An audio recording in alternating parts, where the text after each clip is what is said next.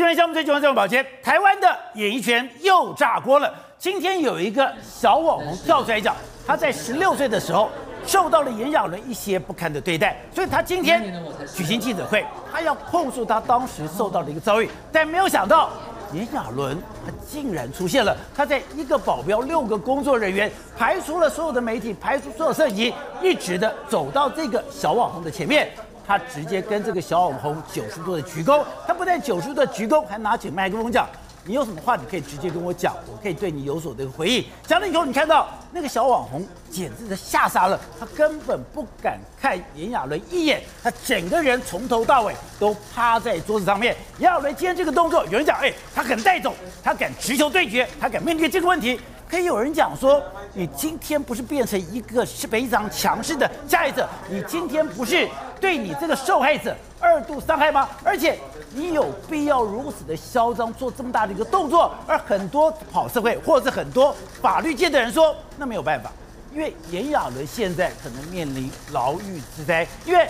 他跟这个小网红发生的时间是十六岁，十六岁虽然可以合意性交，但是你不可以拍摄，你不可以违背那个人的意愿。结果没有想到，按照这个小网红的说法，他有违背他的意愿，而且这些照片已经外流了。这些的事情对炎亚纶来讲，那真的是一个非常大的一个伤害吗？难道接下来的官司，接下来的牢狱之灾，炎亚纶无法避免吗？而我们看炎亚纶这几年来真的风生水起，他还得到了十大杰出。青年，而现在最新的消息，十大杰出青年的这个委员会已经取消他的头衔。好，我们今天请到了来宾在大方首位的资深的税务局的吕玉峰，玉峰你好，大家好。好，对，是美岛电视报董事长吴子嘉，大家好。好，第三位是资深媒体姚慧珍，大家好。好，第四位是资深媒体黄伟汉，好，这个好，观众朋友大家好。好，第五位是战略专家林廷辉，大家好。好，第六位是资深的影剧者李长玉，宝杰好，大家好。好，玉凤，今天这个画面真的震撼了所有的人，哎。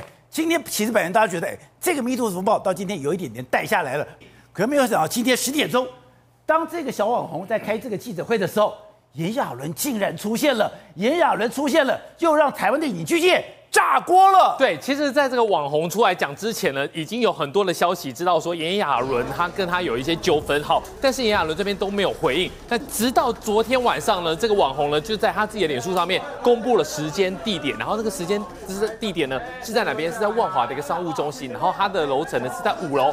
好，大家就觉得说他要出来讲，他要控诉炎亚纶嘛？那十二点准时，摄影机就直播就跟 Nicky 啊。拍拍拍，他才讲了两句话而已哦。他讲了他在二零一七年认识他，直接讲炎炎亚纶的一个本名的时候，突然之间呢、啊，我们看直播，因为要工作嘛，看直播，突然发现，因为他是会有三排的，第一排是文字记者，第二排是平面的摄影大哥，第三排才是电子的摄影大哥。突然，平面摄影大家全部站起来了。我那时候心里想说，不会炎亚纶来了吧？啊！因为你的主角正在讲话，你看整个一个转身，然后我们那个角度看过去的时候，整个摄影机就像是挡阵的场子一样，整个往右转。然后炎亚纶呢，其实他要进来没有那么简单。我们讲的嘛，那是三层哎，那是三层哎，他带了多少人？带了六个人，六个人，还有六个工作人员，一个保镖，把他层层层层拨开之后，炎亚纶那时候手还是插在口袋上面哦。所以有一个人帮他排除路障，对，旁边有人帮他挡住一个安全的距离，让他可以等于说自自然然的进来。对，然后就进来了。进来之后呢，我们一个一个角度来看好了，这就是这个时候是什么时候呢？是摄影大哥站起来，站起来就挡住了电子的电子记者的一个镜头啦，然后大家就往外看。所以刚刚讲的。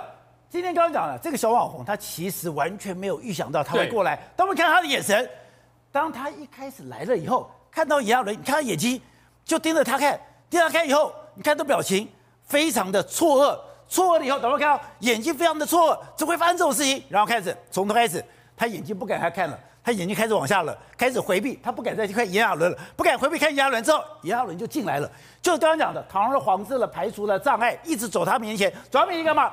他就趴下开始痛哭了，根本不敢看他，不敢看他以后，哎，今天我根本不敢看你。本来也有人还把麦克风拿起来，他讲说，哎，我今天要是对他，他说对着他讲话，就直接跟他的鞠躬，鞠躬了以后，刚刚讲到，现场人员竟然就递上麦克风，然后呢，你看麦克风摆在这个地方，本来是他要讲的，本来他是主角，本来是他举行记者会的，结果麦克风跑到炎亚纶手上了。对，在现场你谁拿到麦，谁就有主控权，谁就有话语权。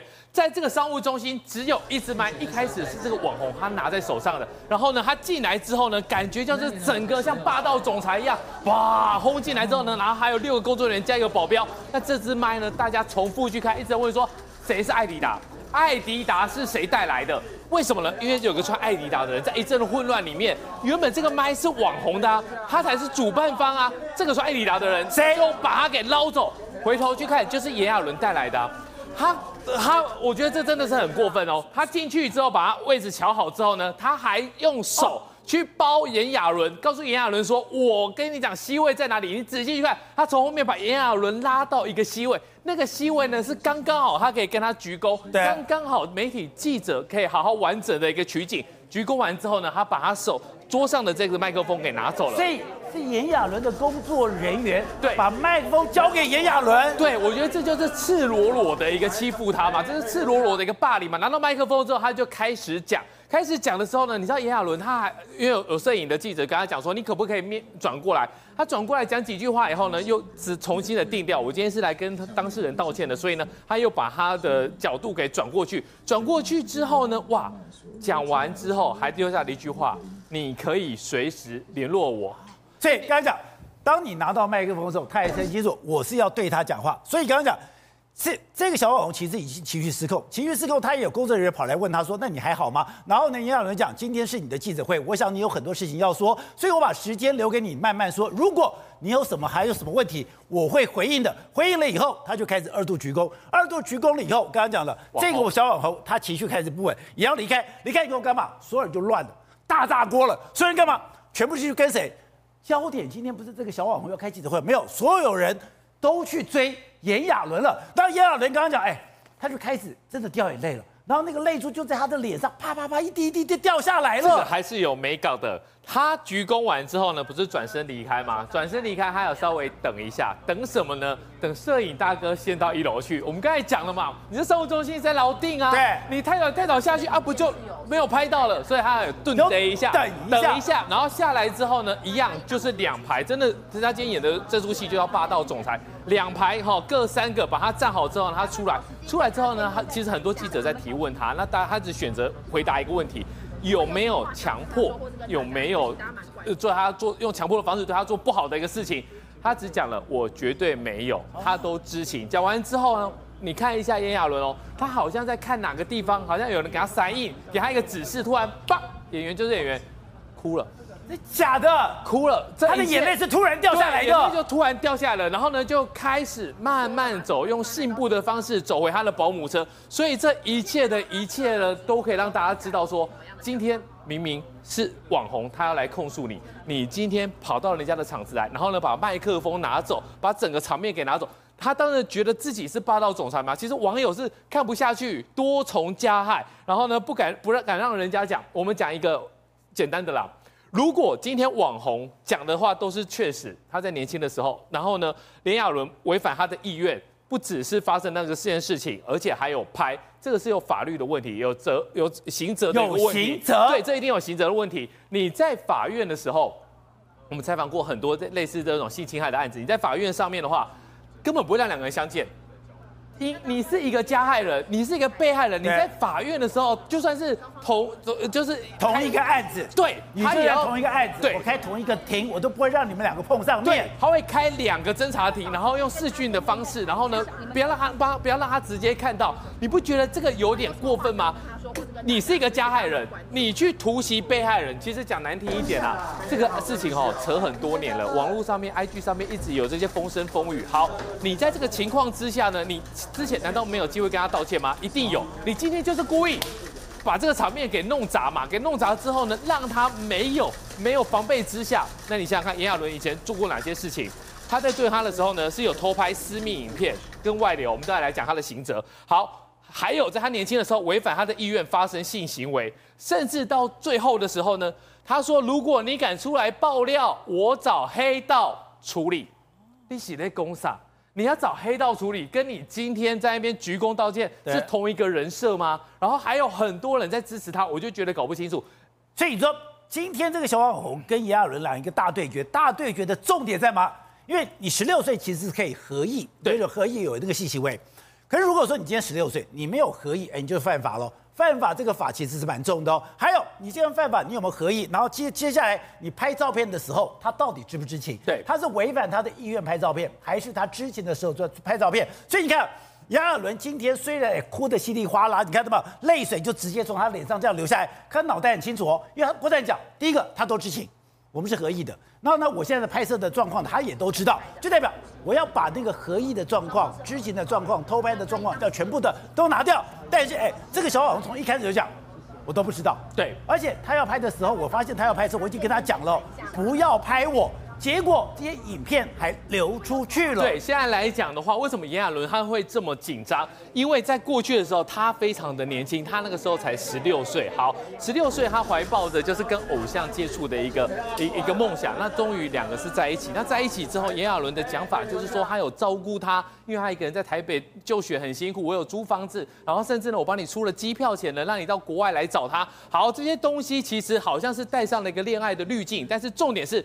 发生事情的时候呢，他还未成年，而且呢，有一次呢，他是在睡觉过程当中，所以呢，他是不要的，是违反他的意愿的，甚至呢，他有看到这个影片拍有有在拍的时候呢，他是有叫他不要这么做，甚至两个人打过勾勾。小朋友以为说打勾勾就是讲好了，但是在二零一八年的时候，影像流出来了，而且有一些影像是他没有看过的，不是在那一次的，他很清楚的告诉大家，他当时候的性伴侣就只有这一位。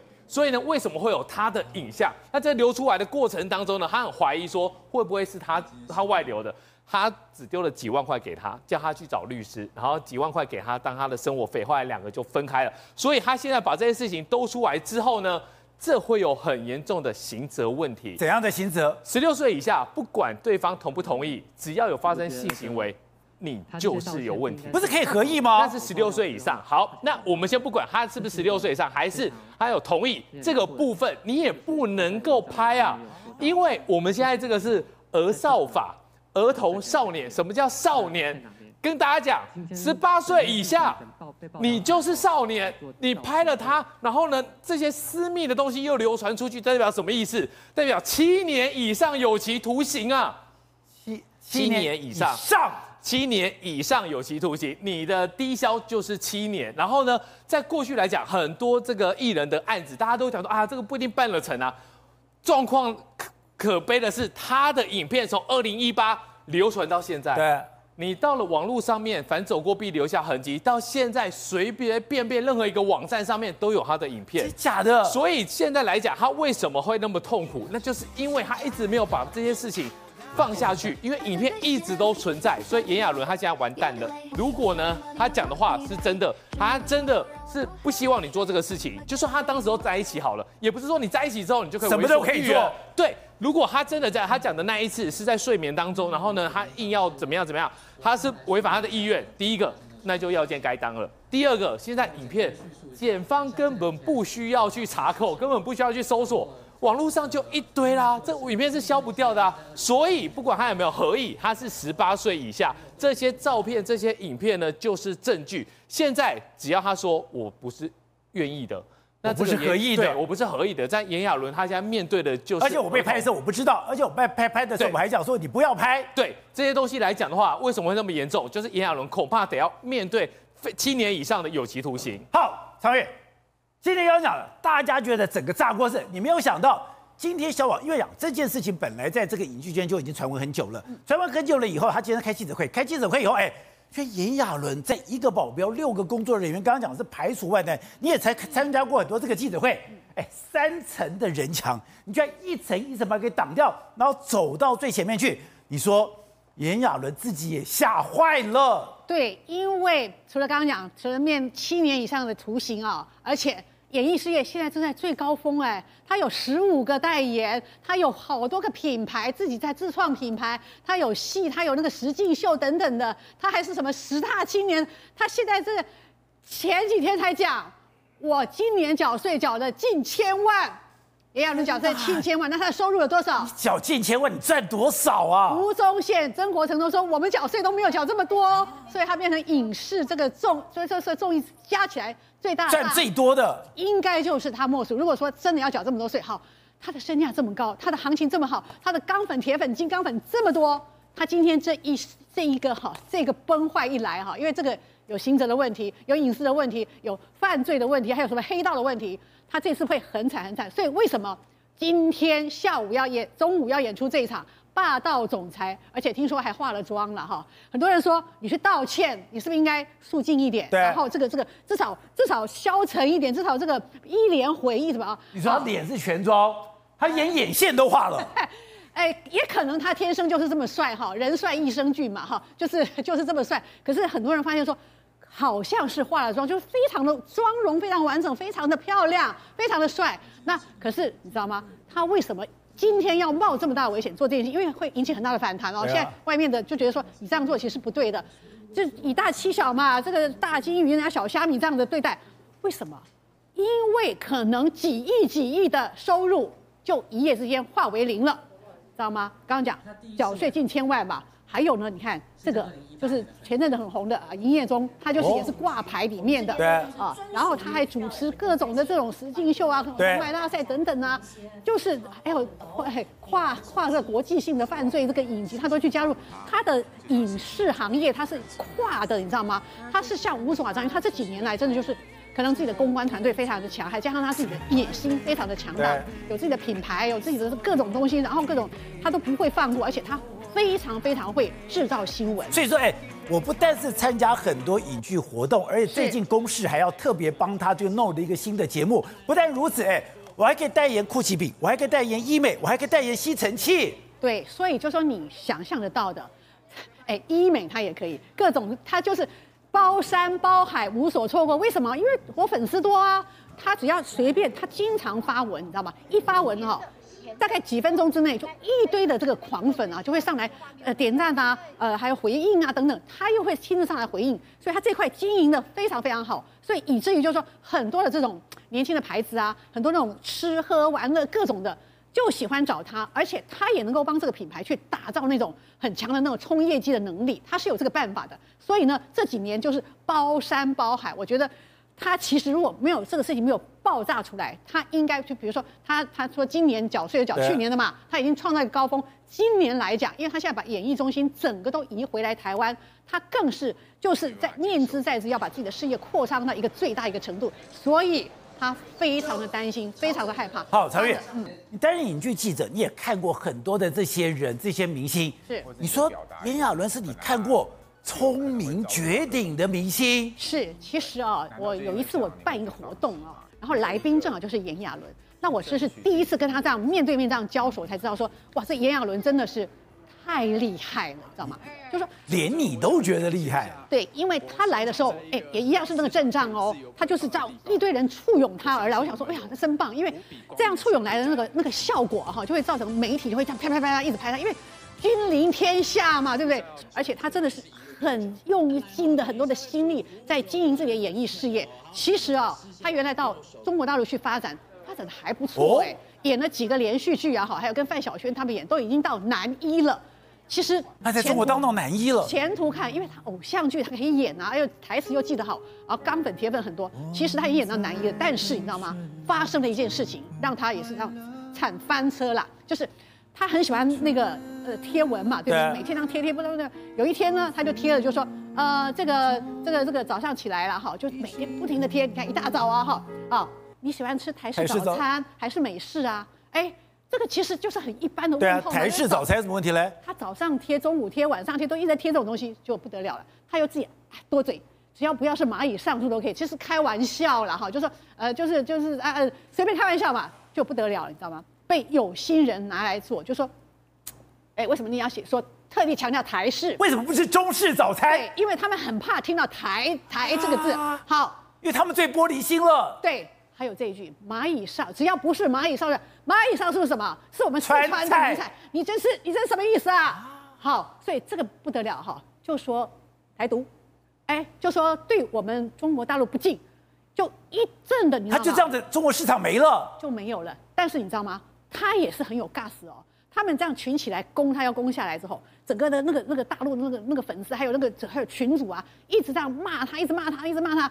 之后呢，虽然就说他他有反攻了，就做一个什么什么，哎呀，只有一个中国图片啊什么之类的，他有想要反攻，但是你知道吗？那个群主的后坐力越来越强的时候，他做一件事情，我退群，我退出我最大，我不要了我最大，我就回来，所以才有这两年他在台湾啊，就是努力的用尽各种方法再去壮大声势，甚至于你知道吗？他常常成为意见领袖。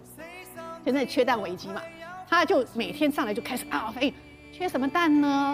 我天天都有吃到蛋哦。就那时候，因为他真的买不到蛋嘛，就非常非常生气，说：“哎，你是这个这个晋惠帝吗？哈，对，还是隋炀帝？”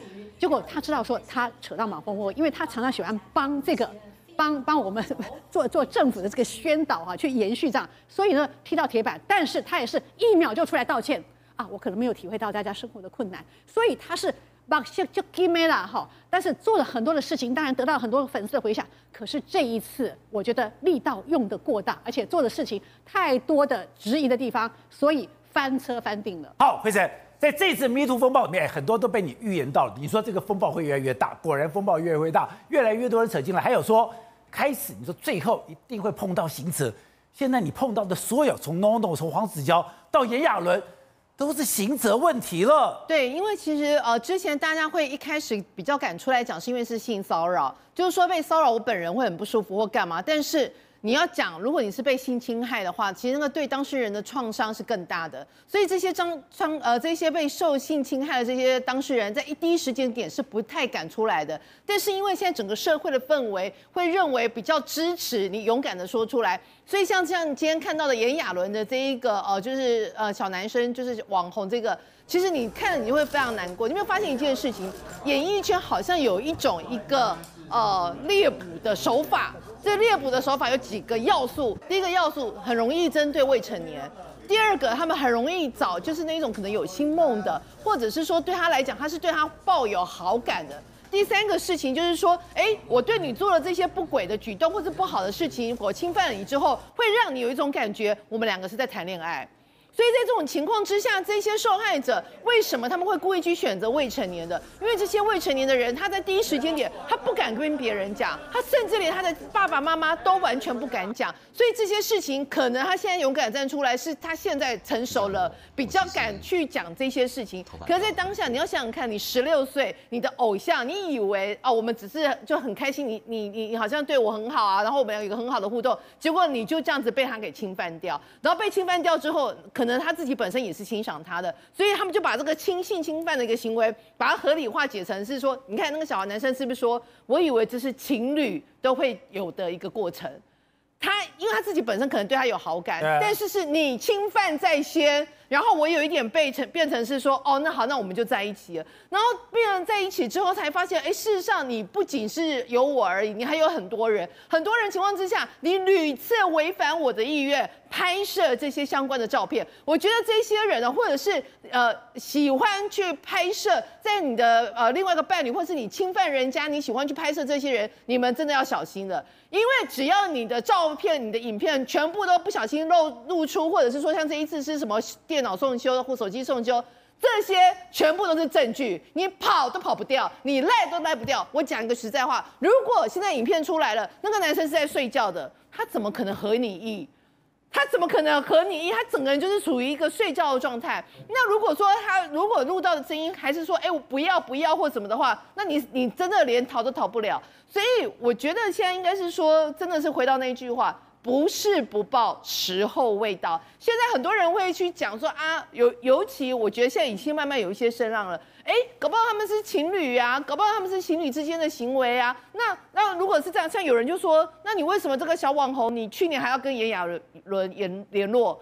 就这个男生就说，因为我我我还是某一种程度上，我希望我们两个还是好好的。我会告诉我自己，有点有点在说服我自己。哎，我们可能呃只是。就是不要是跳破冰那样子。那有人会质疑说，那不是啊？那如果你真的像你讲的受创这么深，那你为什么还要联络？可问题是，就算他事后再跟他联络，不代表他当下侵犯的当下是 OK 的，是合法的。更何况你还拍摄这些相关的影片，所以我觉得现在情况是，当时他对人家不理不睬，或者是他违反人家意愿拍下来的这些影片，现在完全都会变成是指控他。最佳的一个利器，最佳的一个证据。那还有，我觉得这整个风暴还没有结束，因为还有很多人，包括好，举个例子，像 NONO，他第一个跳出来的时候，他说我不记得这个人。结果你知道到目前为止，总共有多少女生？有那个第一个出来指指控他的那个女生说，到目前为止有二十个女生跟我说，他们遇过同样的事情。NONO 更恶劣，他更恶劣，而且他夸张的是，他有得逞。